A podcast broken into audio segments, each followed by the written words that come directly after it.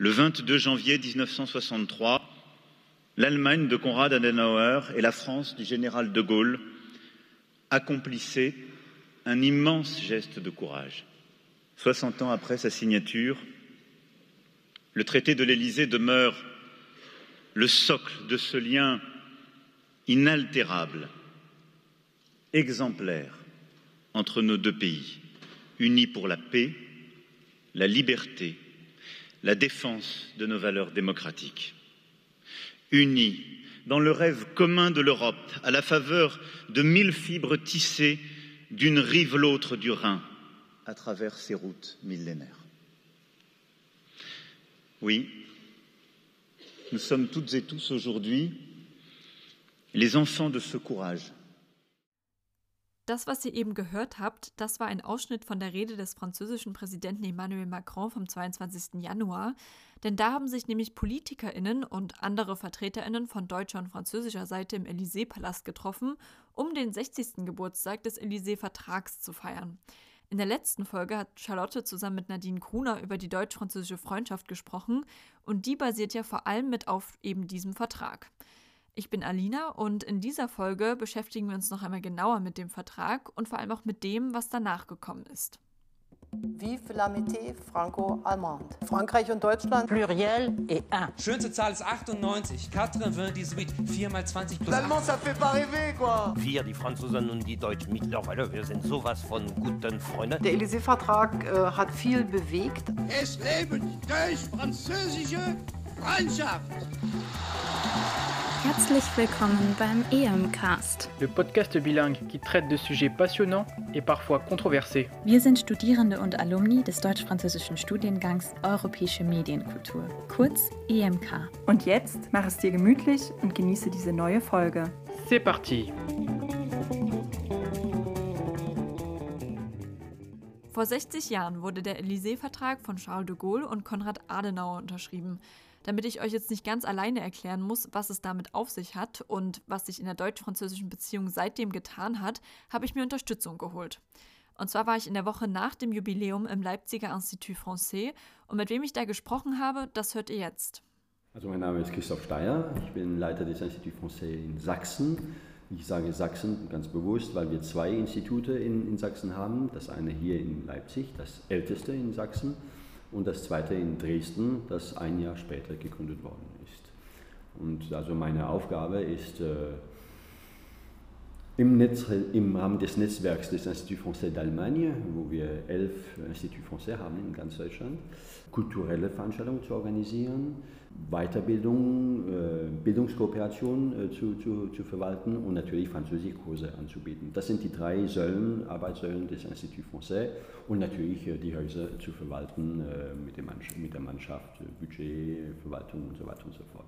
Aber das Interessanteste natürlich ist, die Kulturveranstaltungen zu Reihe zu planen, zu organisieren mit den Kollegen. Jetzt haben wir ja, also es geht ja in der Folge um das Jubiläum vom Élysée-Vertrag und wir haben auch vorher schon kurz gesprochen. Wie haben Sie mit dem Institut äh, denn das äh, Jubiläum gefeiert am vergangenen Sonntag? Ja, wir haben es vor allem in Kooperation mit der Stadt Leipzig äh, realisiert. Und da will ich noch einmal ganz klar betonen, wie sehr die Zusammenarbeit mit der Stadt Leipzig gut funktioniert. Vor zwei Jahren haben wir die 30 Jahre Institut Français in Leipzig gefeiert. Da hatten wir auch die Ehre, in der unteren Wandelhalle eine Ausstellung über Frankreich zu präsentieren und hatten einen schönen, schönen Abend, eine schöne Veranstaltung mit Oberbürgermeister Burkhard Jung, die französische Botschafterin, die Botschafterin war, war hier. Das war eine sehr schöne äh, Veranstaltung, trotz Corona-Bedingungen, was ja nicht, äh, die Sache nicht vereinfachte. Mhm. Nun ist es für die 60 Jahre Elysée-Vertrag auch wieder der Fall gewesen. Da haben wir in der alten Handelsbörse gefeiert. Auch eine sehr schöne Veranstaltung, wieder mit Oberbürgermeister Burkhard Jung, äh, Frau Staatsministerin Katja Mayer für die europäischen Gelegenheiten. Erster Botschaftsrat der französischen Botschaft war auch hier, Thomas Guibert unser Honorarkonsul war hier, Herr Dr. Langenfeld.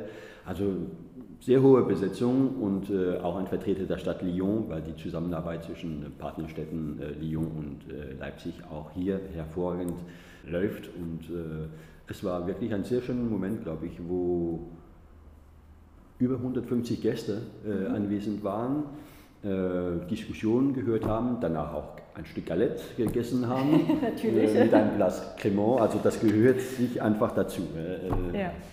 Voilà. Sehr schön. Ähm, jetzt kurz zu dem Vertrag. Es soll so ein bisschen darum gehen, wie, was, warum wurde der eigentlich unterschrieben. Es war ja ähm, 1963 soweit, dass sich dann Konrad Adenauer und Charles de Gaulle zusammengesetzt haben, muss man so zu sagen. Ähm, wie war denn damals so die Lage, dass jetzt auf einmal beide Länder gesagt haben, okay, wir brauchen jetzt so einen Vertrag und wollen das quasi so angehen, die deutsch-französische Freundschaft? Also ganz konkret, eine ganz konkrete Antwort kann ich nicht geben, weil ich noch nicht geboren war, äh, wie, wie, die Lage war. Aber man muss sich vorstellen, 18 Jahre nach Ende des Zweiten Weltkriegs äh, entscheiden zwei Männer, äh, die auch sehr involviert waren äh, in dieser Zeit, äh, stellen fest, dass Frieden natürlich eine Notwendigkeit ist in Europa und entscheiden, einen Vertrag zu unterzeichnen, ein Abkommen, äh, das beide Länder liiert auf die Ebene äh, Administration, Verwaltung, äh, Jugend, Weiterbildung und Ausbildung und Verteidigung. Also das muss man sich wirklich vorstellen. Ja? 18 Jahre nach Ende des Zweiten Weltkriegs, beide Staatsmänner entscheiden auch in Sachen Verteidigung eine Zusammenarbeit zwischen Frankreich und Deutschland. Mhm. Also das war schon ein gewaltiger Schritt. Äh, ja. Das, äh, wenn man überlegt, dass seit, nehmen wir mal 1870, äh, als drei Kriege mhm. innerhalb 50, 60 Jahren, das ist natürlich gewaltig, dass man an so ein Projekt glaubt und durchführt. Mhm. Ja. Und ähm, jetzt haben Sie ja schon so die drei Bereiche so ein bisschen angesprochen, die quasi dort drinstehen. Was genau ähm, ja, war denn damals der Plan? Also worauf wollte man sich konzentrieren? Was waren so Ziele und Projekte? Ja, also ich nehme da einfach den Text. Äh, ähm, es gab drei, äh, drei Säulen, äh, auch hier, wie das Institut Français, mhm. also drei Säulen. Also es ging um auswärtige Angelegenheiten, ja, so Affaires étrangères, und äh, Hauptbeschluss ist im Rahmen der NATO, dass sich beide Regionen regelmäßig konsultieren werden. Mhm. Und das ist eigentlich schon der Beginn, was jetzt auch formalisiert ist, dass vor jeder Entscheidung Deutschland und Frankreich sich konsultieren, damit sie eine gemeinsame äh, Position haben. Und das erklärt auch äh, entweder, wie man sagt, äh, le couple franco-allemand äh, von der äh, Seite und äh, in Deutschland redet man eher vom deutsch-französischen Motor. Also äh, ich mhm. weiß nicht, vielleicht ist es mit der Industrie, mit der verbunden. Das ist möglich, ja. Also die erste Säule, auswärtige Angelegenheiten. Zweite Säule, Verteidigung, mhm. Defense, habe ich vorhin auch angesprochen. Und die dritte Säule natürlich Jugend. Jugend und Ausbildung. Äh, jede Regierung hat sich dazu verpflichtet, äh, zu versuchen, die Sprache des äh, Nachbarn zu fördern, also l'enseignement des langues. Die Äquivalenzen, also damit äh, französische Studierende auch nach Deutschland kommen können und Deutsche nach Frankreich, in Frankreich, französische Universitäten. Äh, es geht um die wissenschaftliche äh, Kooperation und natürlich die Gründung des deutsch-französischen Jugendwerkes, ja, das Office franco-allemand pour la jeunesse, das bis heute Millionen, Millionen äh, äh, Jugendliche die äh, Möglichkeit gegeben hat, in das Nachbarland zu gehen, zu mhm. studieren, Bekanntschaften zu machen, verstehen, wie man tickt. Ja? ja. Man tickt, man tickt äh, anders in, in Deutschland äh, und in Frankreich, auch innerhalb Deutschlands. Äh, ich glaube, erfahren zu haben, dass man in Bremen nicht wie in München tickt und in Mit Frankreich Sicherheit. ist es genauso in Lille, Paris oder Marseille. Ja. Der Élysée-Vertrag wird heute als Jahrhundertvertrag gewertet. Er bietet die Grundlage für die deutsch-französische Freundschaft, die wiederum besonders wichtig für den europäischen Zusammenhalt ist. Das haben de Gaulle und Adenauer damals schon verstanden. Wie Steyer es erklärt hat, gab es also drei Kernvereinbarungen. Erstens, es brauchte einen verbindlichen Konsultationsmechanismus. Klingt umständlich, bedeutet aber eigentlich nur, dass auf allen Ebenen regelmäßige Treffen abgehalten werden sollen. Die Staatschefs sollten sich zweimal jährlich treffen, Außenministerinnen mindestens alle drei Monate und andere Ministerinnen sogar monatlich. Der zweite Punkt im Vertrag ist die Absprache bei wichtigen Fragen der Außen- und Verteidigungspolitik gewesen. Und last but not least, die Länder wollen sich gemeinsam Erziehungs- und Jugendfragen widmen. So wurde nicht einmal ein halbes Jahr nach Vertragsunterzeichnung im Juni 1963 das Deutsch-Französische Jugendwerk gegründet. An dem dritten Ziel helfen aber auch noch andere Institutionen mit, wie zum Beispiel die Deutsch-Französische Hochschule, die 1997 beim Deutsch-Französischen Gipfel in Weimar beschlossen wurde, oder natürlich die Institut Français. Da ist das erste in Deutschland übrigens schon 1949 in Freiburg entstanden. Ich habe Christoph Steyer gefragt, wie das Institut beim Einhalten des Ziels hilft. Was wir tun, wie gesagt, wir bilden alle Leipzigerinnen und Leipziger und äh, in Mitteldeutschland allgemein, auch online, äh, bilden wir aus in französischer Sprache, französischer Kultur. Also wir bieten äh, Unterricht an äh, vor Ort hier im Institut Français. Wir liegen ja auch sehr schön äh, zentral, bieten das auch online an, äh, wie gesagt. Äh, zum Weiteren bieten wir Bildungskooperation an, arbeiten also mit dem äh, Bildungsministerium, damit Französischlehrer äh, auch weitergebildet werden können, also Weiterbildung anbieten, Maßnahmen. Wir bieten auch Zertifizierung an. Ne? Es ist sehr wichtig für alle zu begreifen, dass wenn ein Deutscher oder eine Deutsche nach Frankreich gehen möchte und arbeiten möchte, es ist natürlich ideal, wenn man das Abibac hat, also mhm. diese doppelte äh, Ausbildung, Abitur und Baccalaureat. Aber nicht alle Arbeitgeber wissen, was eigentlich Abibac ist. Hm? Ja. Äh, und viele Personalabteilungen wollen ein Zertifikat sehen, ja? mhm. ein DELF oder ein DALF. Auf deren Grille d'Evaluation äh, gibt es nur diese Zertifizierung. Daher bieten wir auch diese Zertifizierung an. Ja. Und dann, wie gesagt, das dritte, die Kulturzusammenarbeit. Da organisieren wir Lesungen mit dem äh, Literaturhaus, hauptsächlich hier in, in Leipzig. Natürlich die Fête de la Musique äh, um den 21. Juni, da arbeiten wir auch sehr viel mit äh, privaten Partnern, aber auch mit der Stadt Leipzig, die uns äh, hier unterstützt. Und dann versuchen wir dieses äh, Flair, äh, das Esprit de Fête de la Musique, das ja 1982 in Frankreich gegründet wurde, auch hier in Leipzig äh, durchzuführen. Und das finden wir immer wieder tolle Partner. Deutsch-Französische Gesellschaft, Werk 2, Konzerte finden statt, äh, tagsüber, abends auch. Und äh, es ist wirklich eine tolle Atmosphäre und bin sehr dankbar alle Partner gegenüber für die Zusammenarbeit. Der Élysée-Vertrag hat also viel geprägt. Aber wusstet ihr, dass es dazu auch eine Art Nachfolgevertrag gibt? Vor vier Jahren, am 22. Januar 2019, wurde nämlich der Aachener Vertrag unterschrieben. Dieses Mal von Angela Merkel und Emmanuel Macron. Aber warum ist so ein Abkommen heutzutage eigentlich immer noch wichtig? Ja, also im Vertrag von äh, stand ja, dass die Regierungen die Möglichkeit haben, das Ganze zu ergänzen. Ne? Äh, und naja, was 50 Jahre später, äh, oder 40, äh, ist es natürlich äh, vielleicht auch willkommen, einige Sachen zu, äh, zu aktualisieren.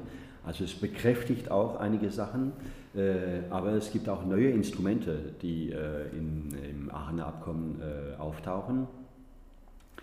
Eine Sache sind zum Beispiel die deutsch-französischen Kulturzentren. Mhm. Also die Zusammenarbeit, die in Palermo äh, zum Beispiel stattfindet, wo sie im gleichen Gebäude ein Goethe-Institut und ein Institut Français haben, das sind Instrumente, äh, die es noch nicht gab äh, 1963. Mhm. Kapitel 3, Auszug Artikel 9. Beide Staaten erkennen die entscheidende Rolle an, die die Kultur und die Medien für die Stärkung der deutsch-französischen Freundschaft spielen.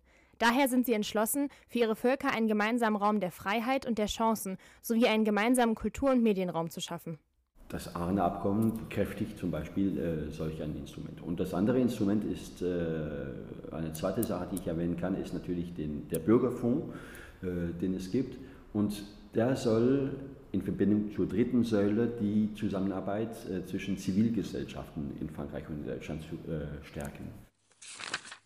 Kapitel 3 Artikel 12 Beide Staaten richten einen gemeinsamen Bürgerfonds ein, der Bürgerinitiativen und Städtepartnerschaften fördern und unterstützen soll, um ihre beiden Völker einander noch näher zu bringen. Und das war, glaube ich, sehr, sehr notwendig, weil es einen neuen Impuls äh, gibt. Wir sind ja leider alle äh, sterblich und die Leute, die äh, mit dem Élysée-Vertrag gearbeitet haben, ab 1963, naja, können jetzt, gibt es äh, vielleicht nicht mehr und dann muss ein neuer Impuls äh, reinkommen. Und die, dieser Impuls wird vom äh, Aachener Abkommen äh, eigentlich gegeben, glaube ich. Durch den Bürgerfonds werden auch Projekte förderbar für Leute, die über 30 sind, wo das äh, Deutsch-Französische Jugendwerk eigentlich sich für die Jugend äh, interessiert. Das ist völlig normal. Also das bedeutet, dass Zivilgesellschaft, wo äh, Teilnehmer oder Teilnehmerinnen über 30 sind, können sich an den Bürgerfonds äh, wenden, wobei das Deutsch-Französische Jugendwerk dann für unter 30 zuständig ist. Mhm.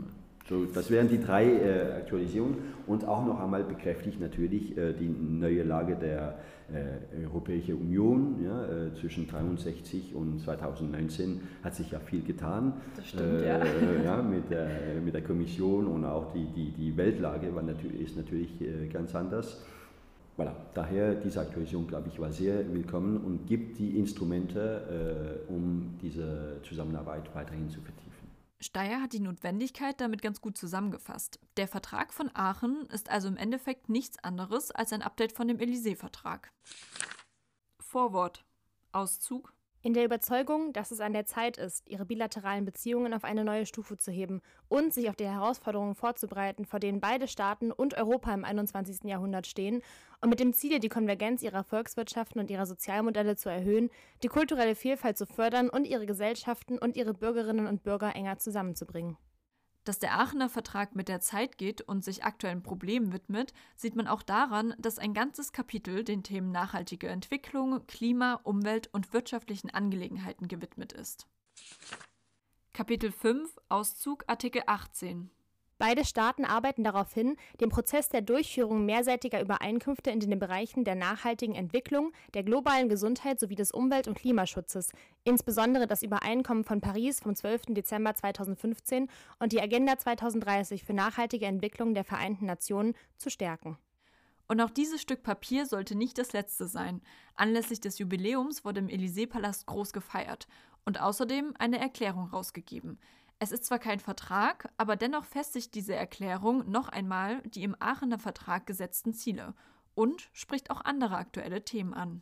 Anlässlich des 60. Jahrestages des Élysée-Vertrages und im Angesicht von Russlands Angriffskrieg gegen die Ukraine sowie seinen Folgen für Frieden und Wohlstand bekennen sich Deutschland und Frankreich heute dazu, mit dem Ziel zu handeln, die Europäische Union zu stärken und gemeinsam mit unseren Partnern die Bemühungen zu investieren, Europa auf die Zukunft vorzubereiten. Neben den aktuellen politischen und damit leider nicht so schönen Themen gibt es aber auch positive Entwicklungen, die in der Erklärung thematisiert werden. Als konkrete Initiative zur Veranschaulichung unseres Willens, die Dekarbonisierung unserer Volkswirtschaften und Gesellschaften ebenso wie grenzüberschreitende Verbindungen voranzubringen, unterstützen wir den Ausbau der Hochgeschwindigkeitsbahnverbindung zwischen Paris und Berlin, ebenso wie die Nachtzugverbindung, die beide für 2024 angekündigt sind, und bestätigen unsere Verpflichtung zum Ausbau der grenzüberschreitenden Zugverbindungen, die im Zusammenhang mit dem Vertrag von Aachen beschlossen wurden. Wir unterstützen ferner die Arbeit an einem ersten gemeinsamen Ticket für junge Menschen, das für Sommer 2023 eingeführt werden sollte. Gerade der letzte Punkt könnte für viele Menschen, insbesondere für uns, interessant sein, denn die SNCF und die Deutsche Bahn wollen in diesem Jahr noch 60.000 Tickets für junge Menschen unter 27 verschenken. Wann es die Tickets gibt und wie man an eins davon rankommt, das steht zwar aktuell noch nicht fest, aber es ist ja erstmal eine super Sache. Neben dem Ausbau der Mobilität ist außerdem auch auf kultureller Ebene einiges geplant. So steht es zumindest in der Erklärung drin. Aufbauend auf der Erfahrung Frankreichs mit der Online-Plattform Pass Culture entwickelt Deutschland die Kulturpass-Plattform zur Förderung des Zugangs der jüngeren Generation zur Kultur. Um mehr Bewusstsein für die Herkunft von Kulturgütern aus afrikanischen Ländern südlich der Sahara zu schaffen, möchten Deutschland und Frankreich einen Fonds einrichten, mit dem grenzüberschreitende Projekte der Zusammenarbeit in der Provenienzforschung ermöglicht werden sollen. Beide Projekte tragen zur Schaffung eines gemeinsamen Kulturraums bei, wie er im Vertrag von Aachen vorgesehen ist. Also ich bin ja der Meinung, wenn man das alles so hört, dann kann es ja gar nicht so schlecht mit der deutsch-französischen Freundschaft aktuell aussehen. Aber wie sieht das Christoph Steyer? Also ich weiß, dass es Stimmen gibt, die sagen, äh, der Motor äh, läuft nicht so richtig an, aber ich kann es eigentlich nicht, sehen, nicht so sehen, überhaupt nicht. Wenn Sie die Lage hier in, in Sachsen sehen, äh, das äh, Europaministerium zum Beispiel hat auch Tickets äh, vorbereitet. Schauen Sie sich die Veranstaltung am Sonntag an. Also ich meine, da waren alle glücklich, die haben sich alle begrüßt, über, über Kooperation gesprochen. Die Erklärung nach dem 22, äh, nach dem, äh, 22. Januar 2023, äh, wenn man den Text durchgeht, also alle wichtigen Themen werden angesprochen, Energie, äh, Digitalisierung, äh, Zusammenarbeit, Wirtschaft, Wissenschaft, alle Themen werden angesprochen und für jedes Thema ist, eine, ist ein Dialog zwischen den französischen und, französischen und deutschen Regierung äh, geplant, damit es eine gemeinsame Position gibt und die wichtigen Sachen sind angesprochen. Hm. Jetzt wird ja auch gerade, also Sie hatten kritische Stimmen angesprochen in Bezug auch auf dann die nächsten Wahlen. Frankreich ist noch ein bisschen hin, zum Glück, aber äh, gibt es ja dann immer ein paar kritische Stimmen, so okay, wie wird es dann, wer auch immer als nächstes Präsident oder Präsidentin wird, äh, wie wird es dann weitergehen? Sehen Sie die deutsch-französische Freundschaft in Gefahr oder sind Sie der Meinung, okay, wir haben gerade so viel abgeklärt, auch gerade in diesem ähm, Schreiben, dass eigentlich ist da, gibt es da keinen Grund zur Sorge? Also ich werde da ähm, eigentlich äh, die Antwort, die unsere Honorarkonsul äh, gegeben hat am Sonntag auf eine ähnliche äh, Frage. Wir sprechen miteinander. Deutschland und Frankreich sprechen miteinander. Das ist wie eine Ehe. Und das war, sehr, es war eine sehr gute äh, und kluge Antwort. Wenn man in einer Ehe nicht mehr miteinander über Probleme, Differenzen äh, redet, äh, naja, dann ist die Ehe tot. Ne? Mhm. Das, das, stimmt schon. Und natürlich gibt es Themen, äh, die anders angesprochen werden. Also wenn man von Atomkraftenergie in Frankreich spricht, weiß man, dass die Position nicht unbedingt die gleiche ist äh, in Deutschland. Und wenn man von Braunkohle in Deutschland äh, spricht, ist die Position in Frankreich nicht unbedingt die gleiche. daher, es muss diskutiert werden, aber man ist sich bewusst, dass das Thema Energie eine grundlegende Frage ist, die vital ist für, für Europa. Und das zeigt auch noch einmal, wie sehr wie wichtig die deutsch-französische Zusammenarbeit äh, für Europa ist. Mhm. Ohne einen Motor oder ein Paar Deutschland-Frankreich wird Europa nicht funktionieren, kann es nicht funktionieren. Und mit diesem schönen Schlusswort verabschiede ich mich von euch. Ich hoffe, euch hat die Folge gefallen und dass ihr vielleicht sogar was erfahren habt, was ihr davor noch nicht wusstet. Falls ihr Feedback habt oder Ideen für eine eigene EMCast-Folge, dann schreibt uns gerne auf Slack oder auch über den EMK Instagram-Account. Und ich sage damit Ciao und bis zum nächsten Mal wieder. Schön, dass du heute dabei warst. Tu veux être sûr de ne rater aucun épisode? Abonne-toi sur Spotify. Wir bedanken uns für die Unterstützung der Deutsch-Französischen Hochschule. Das hier war ein Podcast engagierter Mitglieder des EMK Alumni Vereins. À la prochaine.